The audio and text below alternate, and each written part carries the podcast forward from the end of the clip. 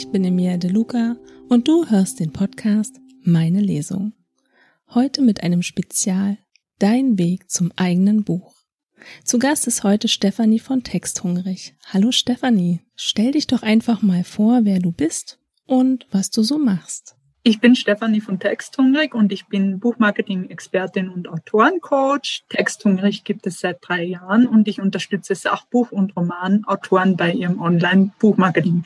Das umfasst eigentlich alles von Websites, Social Media, Marketing und auch die Self-Publishing-Anbieter natürlich.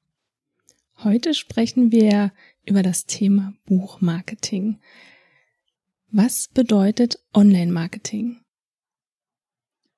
Das ist eine sehr gute Frage, Emilia, die ich mir auch immer wieder stelle. Ähm, ich glaube, es bedeutet sehr, sehr viele Dinge. Ja, ich glaube, wenn man also auf gut österreichisch gescheites Online-Marketing machen möchte, dann sollte man sich auf jeden Fall eine dreibeinige Strategie aufbauen, die eben aus der eigenen Website besteht, wo ich über E-Mail-Marketing meine Stammleserschaft aufbaue vielleicht ein oder zwei Kanäle auf Social Media, je nachdem, was der Autor bevorzugt und wo sich auch seine Wunschleser herumtreiben. Und dann natürlich die Verlagsseite, beziehungsweise wenn man eben Self-Publisher ist, der Self-Publishing-Anbieter. Also dass man auf diese dreibeinige Strategie im Online-Bereich setzt, dass man eben gut aufgestellt ist und möglichst viele Leser erreicht, denen man das Buch schmackhaft macht online. Wie erstelle ich denn mein persönliches Marketingkonzept? Ich glaube, das hängt sehr davon ab, wie gut du deinen Wunschleser kennst. In meiner Arbeit mit den Autoren sehe ich sehr oft, dass gerade das der Knackpunkt ist. Viele mm, wissen am Anfang gar nicht, an wen sie sich überhaupt vermarkten möchten. Also sie überlassen das vielleicht dem Zufall oder denken sich, dass eben die Wunschleser mit der Zeit zu ihnen kommen. Und sie machen halt irgendwie alles und nichts. Also sie wollen möglichst viele Menschen erreichen. Ähm, sie machen viele Inhalte, die vielleicht ähm, mit dem Autorendasein zu tun haben, die mit ihrem Buch zu tun haben, die auch sehr viel Persönliches mit ihnen zu tun haben. Aber sie sind sich nicht ganz sicher, wer jetzt ihre Zielgruppe ist. Und ich glaube, wenn man das mal weiß, wer jetzt meine Zielgruppe ist, also wie diese Person wirklich ausschaut, dann kann ich auch ein gutes Marketingkonzept erstellen. Ich gebe dir mal ein Beispiel, um das ein bisschen zu veranschaulichen, weil ich hatte jetzt vor kurzem gerade zwei so interessante Fälle. Das war eine ähm, Kinderbuchautorin, die hat in ihr Wunschleserprofil reingeschrieben, dass ihre Zielgruppe die Kinder und die Erwachsenen sind. Und dann funktioniert das natürlich nicht, nicht, weil schon alleine, wenn du darüber nachdenkst, wie du in einer Sprache, also in Texten auf einer Webseite oder in Texten auf Social Media mit Kindern sprichst und wie du mit Erwachsenen sprichst und wie auch vielleicht bei Social Media die Posts dazu ausschauen, dann verstehen wir ja alle, dass das ganz anders ausschauen wird. Ne? Und das ist eben so was, wo, glaube ich, manchmal eben, vielleicht sind die Autoren ein bisschen unsicher oder vielleicht wissen sie es nicht, aber sie wollen halt möglichst viele Leute erreichen und dann verdünnt sich das Ganze. Und dann fühlt sich niemand mehr angesprochen und folgt dem Autor auch nicht. Und das andere Beispiel, das ich jetzt vor kurzem auch hatte, das war auch sehr interessant. Das war eine Thriller-Autorin, die schreibt äh, ihrem Ermessen nach Romantik-Thriller. Aber viele Leser sehen in ihren Büchern mehr Psychothriller. Und wenn man ihre Social Media Posts anschaut, dann ist das alles sehr rosa gestalten, auch die Website sehr rosa gestalten. Aber im Endeffekt sehen die Leser in ihren Büchern einen Psychothriller. Und ich glaube, wer einen Psychothriller lesen möchte, der hat halt ein anderes Profil als jemand, der gerne einen Romantik-Thriller lesen möchte, ja. Und ich glaube, gerade wenn man eben mal diesen einen Wunschleser hat, also wenn man da wirklich sich überlegt hat, an wen möchte ich denn als Autor, der dieses tolle Buch erschaffen hat, an wen möchte ich das denn vermarkten und wer wird sich darüber freuen, das mal zu lesen, dann kann ich auch darüber nachdenken, welche Inhalte ich erstelle, auf welche Kanäle ich gehe und wie das Ganze aussieht, ja, und wer auch in meiner Community sein soll, weil im Endeffekt werde ich ja mit den Leuten, die meine Bücher kaufen, auch in Interaktion treten, in Kommunikation treten und mit der Zeit auch mitbekommen, was ihnen gefällt und was ihnen nicht, was sie nicht so anspricht. Es gibt ja bestimmt ganz viele Autoren, die es halt nicht mitbekommen. Die halt Follower, ich sag jetzt mal, sammeln, ähm, die komplett falsche Zielgruppe und auch in ihren Posts wahrscheinlich merken, da tut sich gar nichts. Was rätst du denen? Ich glaube, das Tolle ist, dass wir ja bei allen Online-Kanälen, die wir verwenden, immer Statistiken oder Insights bekommen über das, was wir machen. Und das ist gerade eben bei Webseiten sind das zum Beispiel die Website Analytics oder die Google Search Konsole. Oder wenn man halt ein einfaches System hat, bekommt man ja auch die, das Feedback drüber. Beim Newsletter bekommt man auch sehr viel Feedback drüber, was, was damit passiert, ob die, ob die Abonnenten sich das überhaupt anschauen, wo sie hinklicken. Und genauso ist es bei Social Media. Wir sehen ja genauso in den Insights, was jetzt mit unseren Beiträgen passiert, ja, egal ob das jetzt eben Bildposts sind oder Videoposts sind. So, ich würde einem Autor eben raten, über zwei Dinge nachzudenken.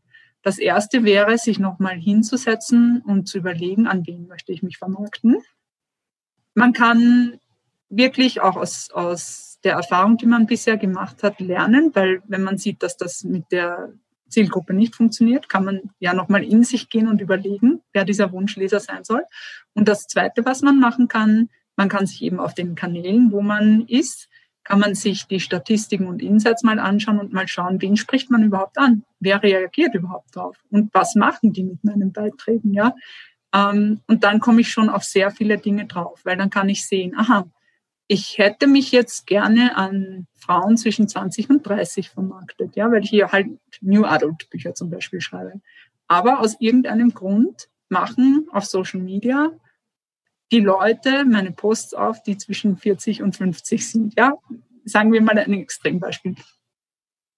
Was passiert da gerade? Ja, was, was läuft in meiner Strategie gerade nicht richtig? und wo muss ich halt Änderungen machen. Und man kann da wirklich sehr viel drüber lernen, wenn man diese Auswertungen regelmäßig macht. Und auf der anderen Seite, wenn man eben drüber nachdenkt, ist überhaupt das, was ich mache, für meine Zielgruppe interessant und relevant? Also würde ich, wenn ich jetzt ein Mensch dieser Zielgruppe wäre, würde ich darauf überhaupt reagieren oder hinklicken? Würde ich jetzt, ich weiß nicht, wenn, ja, ich hatte eh schon einige Beispiele gegeben. Also wenn ich jetzt einen Romantik-Thriller schreibe, dann sollte es auch ein Romantik-Thriller sein und so aussehen, nicht? Und wenn es ein Psychothriller ist, vielleicht auch genauso aussehen. Oder wenn ich eben eine Kinderbuchautorin bin, dann werde ich die Kinder nicht ansprechen, wenn ich eben kompliziertere Sprache verwende oder genauso wenig die Erwachsenen, wenn ich halt das alles verniedliche und für Kinder aufmache. So, ich merke jetzt, dass mir die falsche Zielgruppe folgt dann versuche ich, dass sie mir entfolgen oder ich blockiere sie, um vielleicht auch endlich mal die richtigen Follower zu erwischen? Das ist ein interessanter Punkt, den du gerade ansprichst, Emilia. Ich hatte jetzt vor kurzem einen Online-Workshop über Community-Aufbau und da wurde mir die gleiche Frage gestellt, ob man denn Leute nicht in seine Community lassen kann.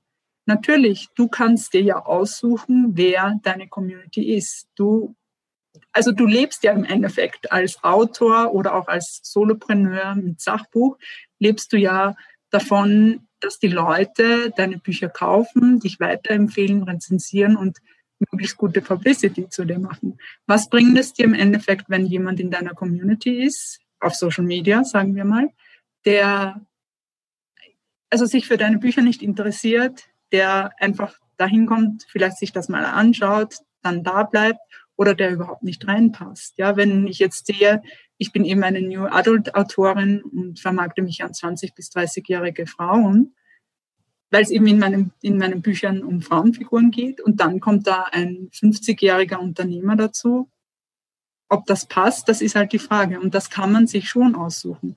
Und ich denke, ich habe halt so in einigen Social Media Posts, als ich so eine Frage mal gestellt hatte vor kurzem mitbekommen, dass es schon sehr viele Autoren gibt, die dieses Bewusstsein haben und die dann auch sagen, ja, ich schaue mir die Profile an, die da dazu kommen und ich wähle aus. Ich wähle wirklich gut aus, wer in meiner Community ist und wer nicht drinnen ist. Und ich glaube, die Autoren, die das also selektiv machen, die sich eben anschauen, wer da dazu kommt, die haben auch mehr Erfolg, weil sie einfach die Leute bei sich haben, die Interesse an den Büchern haben. Und davon lebt ja Erfolg, nicht? Dass du Menschen hast, die das unterstützen, was du machst und die dich weiterempfehlen und gerne anderen Menschen von dem erzählst, was du, was du eigentlich machst. So läuft es im Idealfall, genau. Wir haben jetzt noch ähm, einen Punkt, der wahrscheinlich vielen aufstößt. Gekaufte Follower, gefakte Follower. Was kannst du dazu sagen? ja, auch eine gute Frage. Auch viel. Ich habe vor kurzem für einen Blogbeitrag, den ich bei mir veröffentlicht habe, habe ich mir mal angeschaut, ähm, wie viel solche Follower kosten, weil es gibt ja Agenturen und es gibt ähm, Online-Webseiten, wo man einfach Packages kaufen kann und da kannst du dir 1000 Follower um 10 Euro kaufen. Die Frage ist halt, ob du es tun solltest, ja, weil wie vorher wäre das halt der Vergleich, dass jetzt mit einem Schlag 1000 Follower bei dir sind, die aber nie was mit deinen Inhalten machen. Also die weder liken, die weder kommentieren, die sich das weder speichern noch teilen. Und das ist ja eine, eine total passive und inaktive Community. Das ist der erste Punkt. Und der zweite Punkt ist natürlich, dass diese ganzen Social-Media-Seiten auch einen Algorithmus haben und der Algorithmus sagt in den meisten Fällen, je mehr sich die Leute, die dich abonniert haben, mit deinen Inhalten beschäftigen, also genau das machen, desto eher spielen sie dich auch an deine ganze Community aus und desto mehr Leute sehen dann deine Beiträge. Also schon aus diesen beiden Gründen sind auch die 10 Euro dann für die 1000 Follower, obwohl es vielleicht billig klingt, ist eigentlich Geld zum Fenster rausgeworfen. Und wenn man sich das mehrmals im Jahr überlegt, dann könnte man das Geld vielleicht in bessere Marketingaktionen anlegen.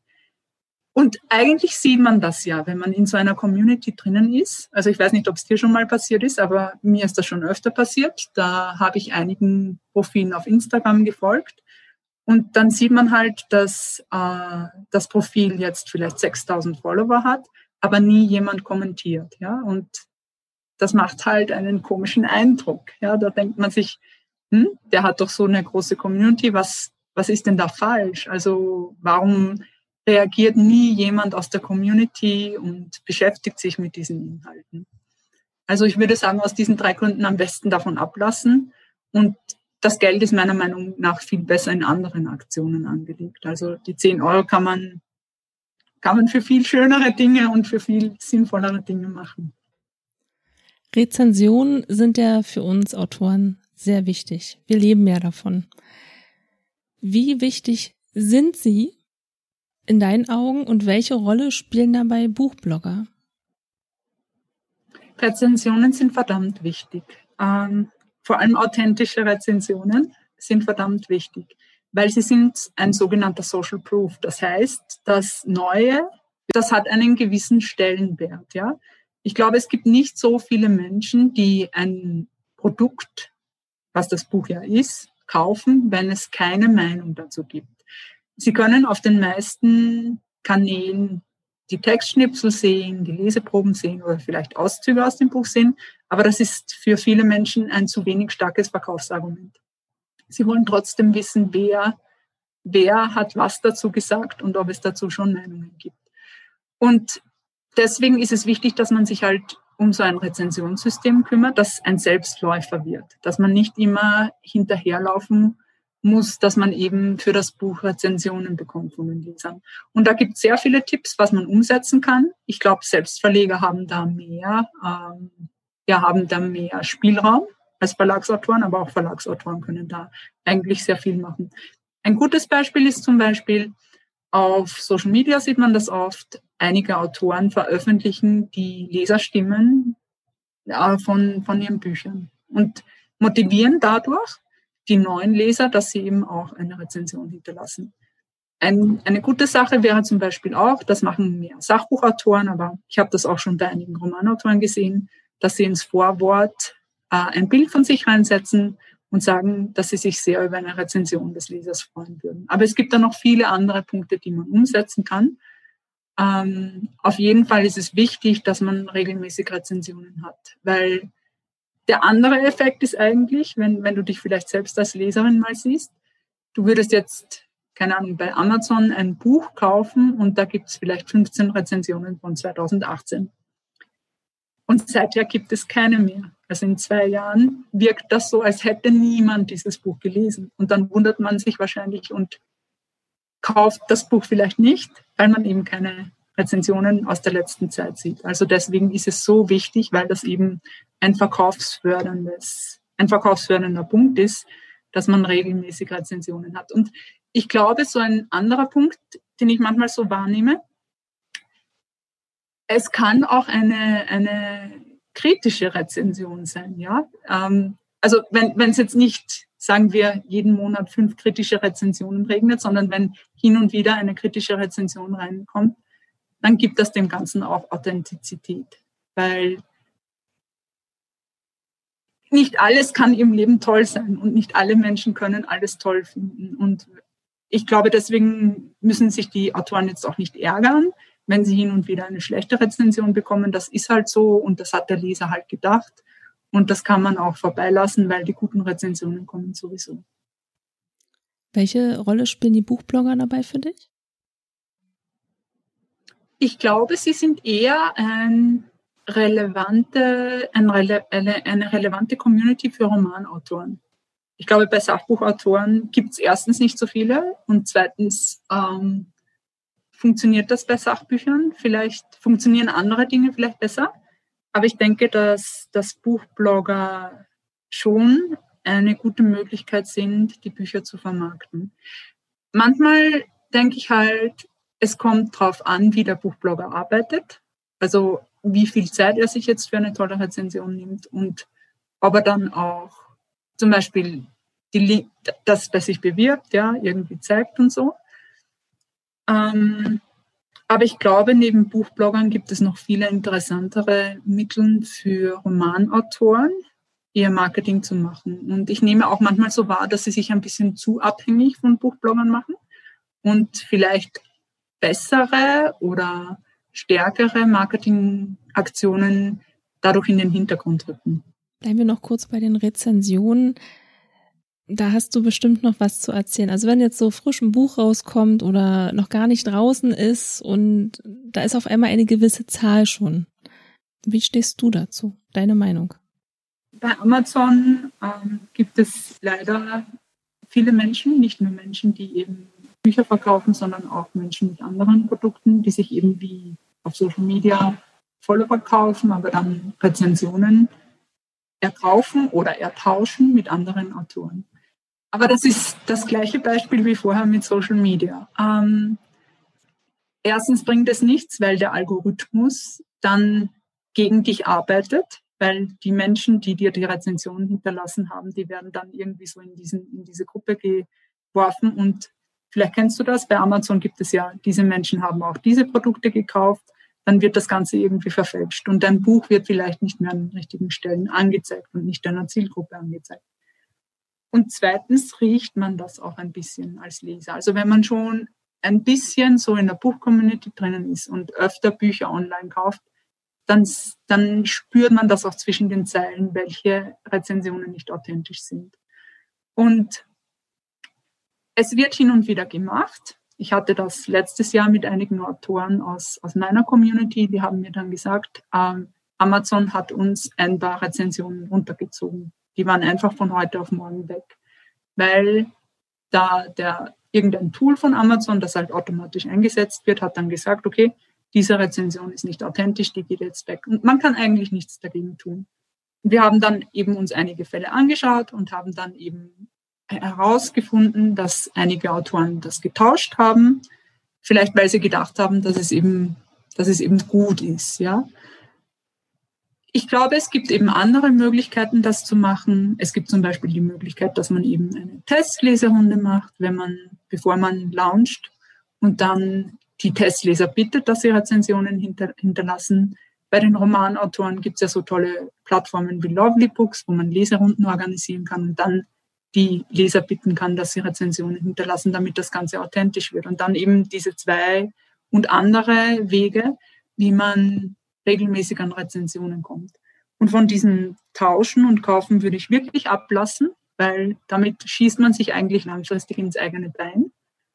Und wie gesagt, es kann auch nach hinten losgehen, weil eben Plattformen wie Amazon das mal auch aufspüren können mit den eingebauten Tools und diese Rezensionen dann sowieso weg sind. Und dann ärgert man sich vielleicht, dass man Geld dafür ausgegeben hat oder Zeit reingesteckt hat, um eben andere Menschen zu bitten, diese Rezensionen zu machen.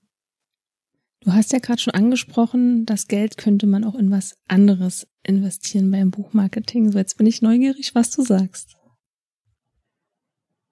Gute Frage. Ich würde sagen, es kommt ein bisschen auf die Ausgangssituation des Autors an.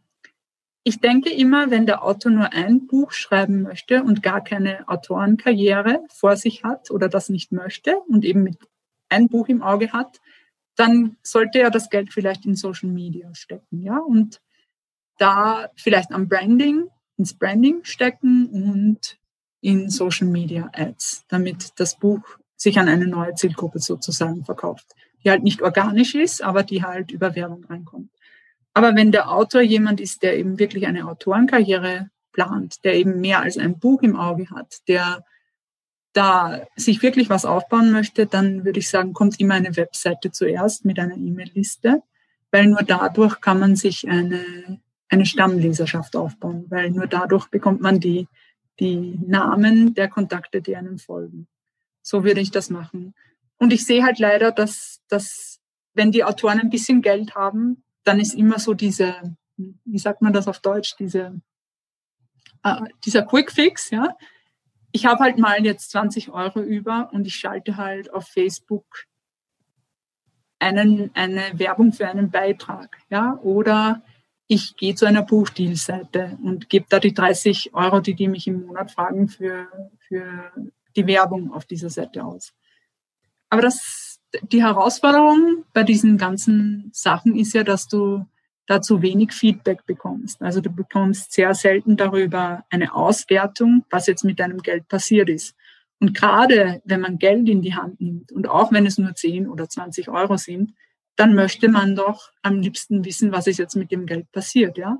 Also ich, ich denke da halt so, wie, wie Amazon das zum Beispiel bei den Ads macht, macht, wo du eine Aufschlüsselung bekommst von der Reichweite deiner Anzeige. Also wie viele Menschen hast du erreicht? Wie viele haben drauf geklickt? Äh, wie viele haben das gekauft? Und was hat funktioniert und was hat nicht funktioniert? Und genauso sollte man eigentlich drüber nachdenken, wenn man was auch immer man macht, wenn man Geld ausgibt, dass man es eben für etwas ausgibt, was dir die Kontakte deiner Leser bringt.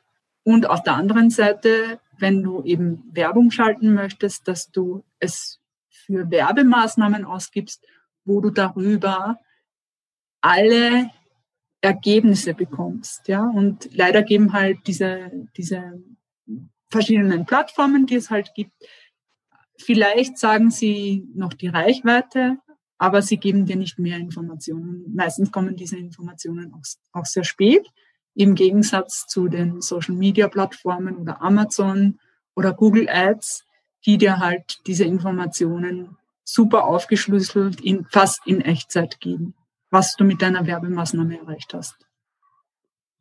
Sprechen wir über Branding. Wie wichtig ist das für die Autoren? Branding? Ich denke, das ist sehr wichtig, weil es hier um Wiedererkennbarkeit geht. Und gerade wenn wir über Social Media nachdenken, ist es ja, Social Media ist so ein, ein Medium, das ist einfach total schnelllebig. Ja? Wir scrollen ja jeden Tag vielleicht durch 200 Posts auf den verschiedenen Kanälen, wo wir sind. Und subtil und unterschwellig bekommen wir halt mit, wenn jemand heraussticht, ja, weil der vielleicht ein, eine, eine bestimmte Farbe, eine knallige verwendet oder weil der einen markanten Spruch in allen seinen Videos sagt oder weil der ein bestimmtes Element auf seinen Bildern hat. Und um sich aus diesem Einheitsbrei der digitalen Welt ein bisschen abzuheben, muss man einfach an einem Branding arbeiten. Also man muss schauen, was kann man dafür tun, dass man aus dieser Masse heraussticht? Und da gibt es sehr, sehr viele Wege.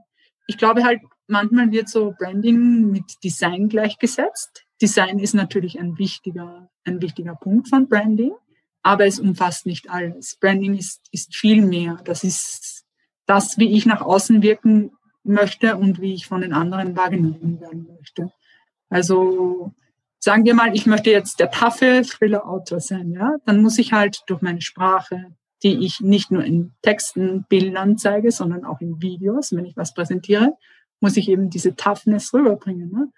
Wenn ich, wenn ich ähm, irgendwelche auf, auf meiner Webseite bin, dann werden meine Fotos wahrscheinlich in einer bestimmten Weise fotografiert sein, damit ich halt als tougher Mensch rüberkomme. Ja? Also nur, nur jetzt mal als Beispiel. Das kann ich, da kann ich sehr viel damit machen. Aber wenn ich halt mich nicht dann werden halt, vielleicht erstelle ich in einem Jahr, ich weiß nicht, wie viele Social Media Posts erstellt man in einem Jahr? Vielleicht 500 dann sind halt diese 500 Social Media Posts austauschbar mit jedem anderen Autor, der noch Posts in die digitale Welt hinauslässt, wie ein Baby. Aber das möchte ich ja nicht. Ich möchte ja, dass jemand, der jetzt aus irgendeinem Grund vielleicht auf einen Beitrag von mir vor einem Jahr kommt, dass der dann sieht, hey, das war mein Beitrag.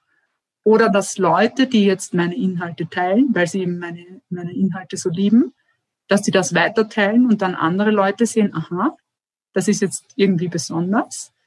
Da gibt es irgendeinen Wiedererkennungswert und das kann ich dann, wenn ich das regelmäßig höre, diesen einen Autor zuordnen. Also so ist das gemeint. Wie wichtig ist es, kritikfähig zu bleiben? Sehr wichtig. Auf einer Skala von 0 bis 10 eine 10 ähm, ja, dass man nicht sozusagen betriebsblind wird, sondern dass man mit dem Feedback, das man bekommt, arbeitet. Rezensionen sind ein gutes Beispiel.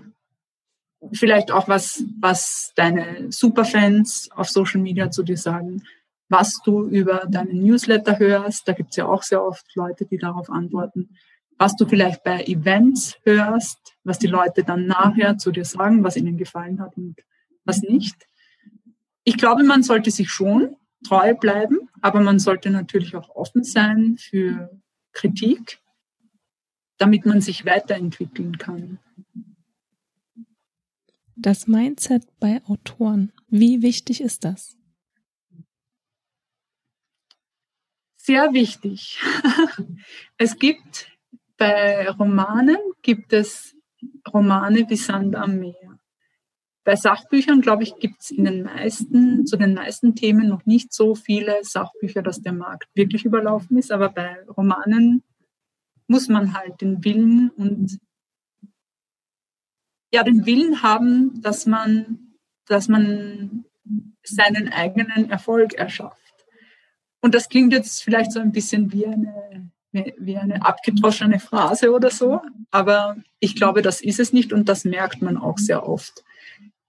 Es gibt zum Beispiel in meiner Community Autoren, die kommen zu allen Angeboten, die ich für sie habe. Einige davon sind kostenlos, das mache ich ja hin und wieder, weil ich auch mit den Autoren arbeiten möchte. Einige sind kostenpflichtig. Und da gibt es Autoren, die sich das anhören und die halt dann rausgehen aus diesen Events und nichts damit machen. Und es gibt andere Autoren, die sich sofort damit beschäftigen und sofort was draus machen. Also die irgendwie den Input nehmen und wissen, mh, ich habe da eine Lücke, ich sollte das bei mir vielleicht besser machen und ich habe den Willen, das auch bei mir umzusetzen. Und ich glaube, gerade das unterscheidet halt aus meiner Sicht einen Bestseller-Autor von einem normalsterblichen Autor. Weil die Bestseller-Autoren, die hauen sich wirklich ins Zeug und die, die haben dieses Mindset, dass sie eben, dass sie eben neugierig sind, dass sie sich für, auf neue Dinge einlassen, dass sie neue Dinge lernen wollen, dass sie nicht aufgeben, dass sie auch weitermachen, auch wenn es weh tut, dass sie sich Hilfe holen, wenn sie nicht weiterkommen. Ja, also dieses Mindset unterscheidet für mich diese Autoren von den anderen. Und vielleicht ein anderer Punkt noch, das Mindset, sich eben smarte Ziele zu setzen.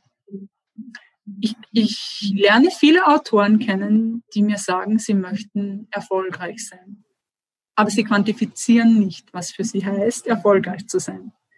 Das heißt also, es ist schon ein Erfolg, wenn ich fünf Bücher pro Jahr verkaufe, weil das ist besser als nichts. Aber im Endeffekt ist es ja nicht so. Wir träumen ja alle von etwas Großem, glaube ich, wenn wir ein Buch veröffentlichen.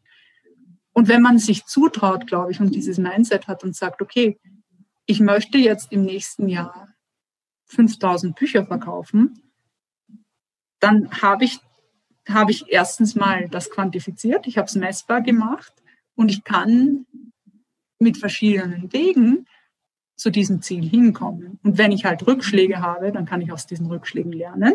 Ich kann mir Statistiken anschauen, ich kann mich mit anderen Autoren austauschen, ich kann mir einen Coach holen und ich kann es besser machen und ja, sozusagen mein Ziel erreichen. Und ich glaube, das, das sind so zwei Punkte, die ich sagen würde. Also wirklich den, den Willen haben, Dinge umzusetzen. Und das zweite eben, sich zutrauen, sich smarte Ziele zu setzen und auch nicht aufgeben, wenn es halt mal nicht klappt. Wie wichtig findest du jetzt eine Website und ein Newsletter bei Autoren? Ich finde es verdammt wichtig, wenn der Autor sich eine Autorenkarriere aufbauen möchte. Weil damit bekommst du die, also erstens mal bekommst du eine Riesensichtbarkeit bei der größten Suchmaschine der Welt, das ist Google. Du kannst sehr gut durch SEO-Optimierungen steuern, wie gut deine Website und damit deine Bücher bei Google den Lesern angezeigt werden. Das unterschätzen viele Autoren. Ich glaube auch, weil viele denken, dass es sehr, ein sehr technisches Thema ist. Aber man braucht für, für die Basics von SEO, glaube ich, meistens drei Stunden. Dann hat man das und kann das auch so gut umsetzen, dass man seine Webseite gut im Web anzeigen kann. Und das andere ist eben, dass die Website, wenn du eine, E-Mail-Liste aufbaust, dass du damit die echten Kontakte deiner Leser hast. Denn bei den Social Media Profilen bekommst du sie ja nicht. Du bekommst vielleicht den, den Nutzernamen, der kann ein Fake-Name sein oder ein echter Name, aber bei, den, bei, bei einer E-Mail-Liste bekommst du ja die echten Kontakte deiner Leser. Vorname, Nachname und E-Mail-Adresse, wenn du das abfragst. Und es ist noch immer so, dass E-Mail-Marketing oder eine E-Mail-Liste besser konvertiert als andere Kanäle weil einfach die Menschen, die dich heutzutage abonnieren, die sind wirklich an deinen Angeboten interessiert. Die Menschen, die dir ihre heutzutage in diesem Spam-Zeitalter und in diesem, dieser Flut an Informationen ihre E-Mail-Adresse anvertrauen, die haben wirklich ein echtes, großes Interesse an deinem Angebot und die wollen das hören, was du zu sagen hast. Was empfiehlst du jetzt den Autoren? Wie oft sollte so ein Newsletter rauskommen und was sollte da drin sein? Das ist wahrscheinlich ein bisschen abhängig von der Situation des jeweiligen Autors. Ähm, ich würde mir, also ich würde mir mal einen Jahresplan machen und schauen, was ich mit meiner Zeit schaffe. Aber ich denke, dass ein Newsletter zumindest einmal im Monat erscheinen sollte. Wenn wir es uns so überlegen, ist es ja jetzt nicht die große Hexerei. Das sind zwölf Beiträge pro Jahr als Minimum, wo ich sicher sehr viel darüber erzählen kann, was jetzt in meinem Autorenjahr passiert. Also ich werde ja jetzt nicht immer zu Hause im stillen Kämmerlein sitzen, sondern ich werde auch Events oder Kooperationen mit anderen Menschen machen. Ich werde auch neue Projekte entwickeln und so weiter und so fort. Dass einfach die Leser regelmäßig von dir hören und du jetzt nicht untergehst. Ja, also das ist ja ein, ein Newsletter ist ja ein bisschen eine andere Kommunikationsform als Social Media sozusagen, weil du schickst jemanden aktiv etwas und die Leute bekommen das in ihrem E-Mail.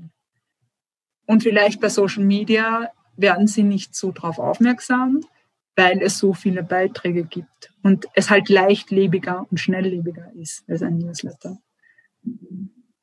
So sollte man drüber nachdenken. Wenn man mehr Zeit hat, würde ich sagen, mache es doch zweimal pro Monat, denn du möchtest ja Gesprächsthema bleiben. Du möchtest ja deine Stammleserschaft informieren darüber, was du, was du machst. Dann wäre es schon besser, zweimal pro Monat den Newsletter rauszuschicken. Ähm, Buchmessen, Lesungen. gehört ja auch zum Buchmarketing. Empfiehlst du das, dass die Autoren als Besucher zur Buchmesse gehen oder rätst du den auch, versuch irgendwo dein Buch an einen Stand zu platzieren, versuch eine Lesung zu halten oder versuch irgendwo anders in kleinen Kreisen Lesungen zu halten? Ich glaube, es sind zwei unterschiedliche Wege, was man machen kann. Ich beschäftige mich halt mit Online-Marketing. So, ich würde jedem Autor raten, dass er hin und wieder Online-Lesungen macht. Das können ja kleinere Lesungen sein oder auch größere Events. Eben, dass man, also ein, eine kleinere Lesung würde ich jetzt sagen, lies vielleicht einige Seiten aus deinem Buch vor, kündige das vorher an, damit sich deine Leser schon darauf freuen können. Und ein größeres Event wäre vielleicht, wenn man ja ein Läng, also mal liest, dann noch Fragen und Antworten hinterher macht oder vielleicht Kooperationen mit anderen Autoren macht, wo jeder aus dem Buch liest. Aber ich glaube, das ist schon sehr wichtig und die Leser wollen ja, also ich glaube, es ist ja auch was sehr Spezielles, wenn die Leser jetzt hören, wie der Autor selbst sein Buch liest. Ja, egal, ob wir jetzt von Romanen oder von Sachbüchern sprechen, dass sie auch mal am besten auch über Video machen oder Live-Video, wenn man sich zutraut, dass die Leser auch mal sehen, wer ist denn diese Person dahinter? Wie wirkt die? Wie nehme ich die wahr? Ist mir die sympathisch? Ähm, und das ist ja immer sehr spannend, wenn wir dann die, den Autor das Buch lesen hören, das wir vielleicht schon kennen. Genau, das hört sich dann vielleicht anders an, als wenn man selber liest. Ne? Man hat dann andere Vorstellungen als Leser. Genau. Ähm, Gibt noch so Tipps, die jetzt wichtig sind, wenn ich jetzt das Buch fertig habe? Ich möchte es jetzt gerne veröffentlichen. Welchen Weg gehe ich jetzt am besten? Also wir gehen jetzt mal davon aus, Self-Publishing. Es gibt ja viele Wege. Welchen rätst du? Um das jetzt am besten zu veröffentlichen und auch in den Markt zu bringen, dass man sichtbar wird?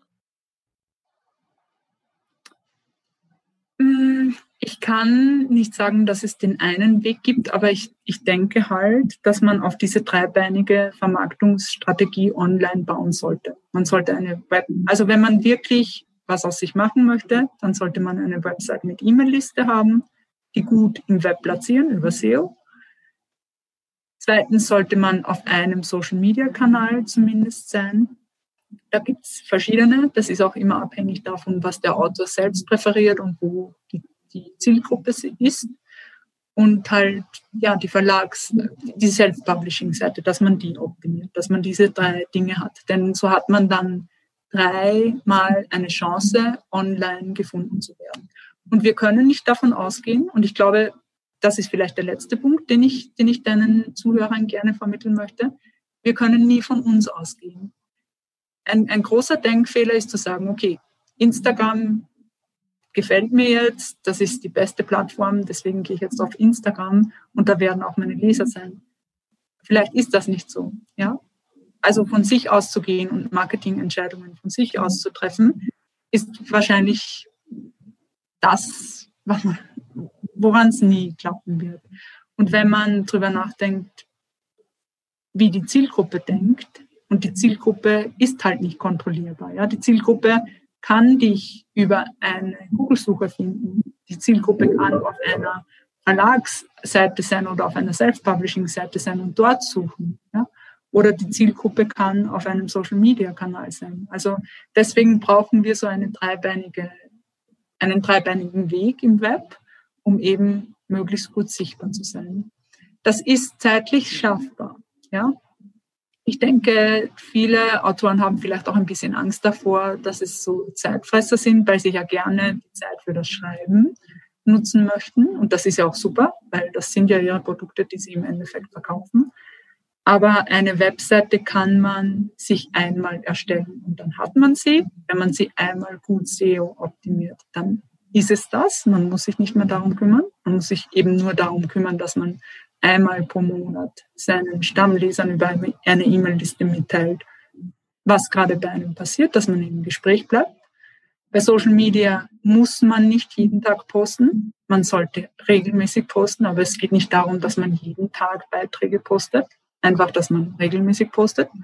Und wenn man die Self-Publisher-Seite einmal eingerichtet hat, dann steht das ja auch dann muss man sich sozusagen nicht nochmal darum kümmern, dass man einen neuen Klappentext drauflädt oder eine neue Autorenbiografie. Die jungen Autoren, die jetzt zuhören, die sind jetzt sehr neugierig geworden, wo man dich findet. Auch bei Social Media oder wo du so anzutreffen bist, was du so anbietest. Vielleicht magst du ein bisschen erzählen. Ähm, ich weise auf meine Webseite hin. ja, das ist texthungrig.com. Ich habe einen Blog zu vielen Online-Marketing-Themen, der schon, glaube ich, jetzt im Moment 150 Blogbeiträge hat, seit ich mit Texthungrig aktiv bin, wo man sehr viele tolle Inputs findet. Und dieses Jahr hat es auch viele Veranstaltungen gegeben, weil ich habe ich habe mir gedacht, dieses Jahr 2020, was kann ich machen, damit ich die Autoren noch besser unterstütze. Wir hatten im April zum Beispiel das äh, Buchmarketing Weekend. Das war ein, also der erste deutschsprachige Online-Marketing-Kongress für Selbstverleger und Verlagsautoren. Da haben 26 Buch- und Marketing-Experten zu Online-Marketing gesprochen und viele, viele Tipps gegeben. Das kann man über die Webseite buchmarketing-weekend.com abrufen. Im Mai habe ich den Audiobook Day ins Leben gerufen, weil es sehr viele Autoren gibt, die sich, die eben an Audiobooks als neue Vermarktungsmöglichkeit äh, nachdenken und die sich da von fünf Experten Tipps geholt haben. Und jetzt im, im Sommer beziehungsweise Frühherbst habe ich die Buchmarketing-Wette ins Leben gerufen. Das sind äh, vierstündige Workshops zu verschiedenen Online-Marketing-Themen, die alle zwei Wochen stattfinden. Das ist optional, also man muss nicht sich zu allen Workshops an, anmelden. Aber es ist, es ist deswegen eine Wette, weil ich den Teilnehmern nach dem Workshop Aufgaben stelle zum Marketing für das entsprechende Thema. Und wenn sie diese Aufgaben umsetzen, dann sparen sie 40 Prozent der Teilnehmergebühren. Da haben wir bisher sehr interessante Erfahrungen gemacht und gerade heute, als wir dieses, dieses Gespräch machen, Emilia, habe ich mich super darüber gefreut, weil sich die Autoren, die da teilnehmen, wirklich ins Zeug hauen. Also ich war von der letzten Gruppe, die an Community Management an diesem Workshop teilgenommen hat. Ich war restlos begeistert. Die haben so tolle ähm, Pläne und ja, Pläne geschmiedet und Inhalte erstellt.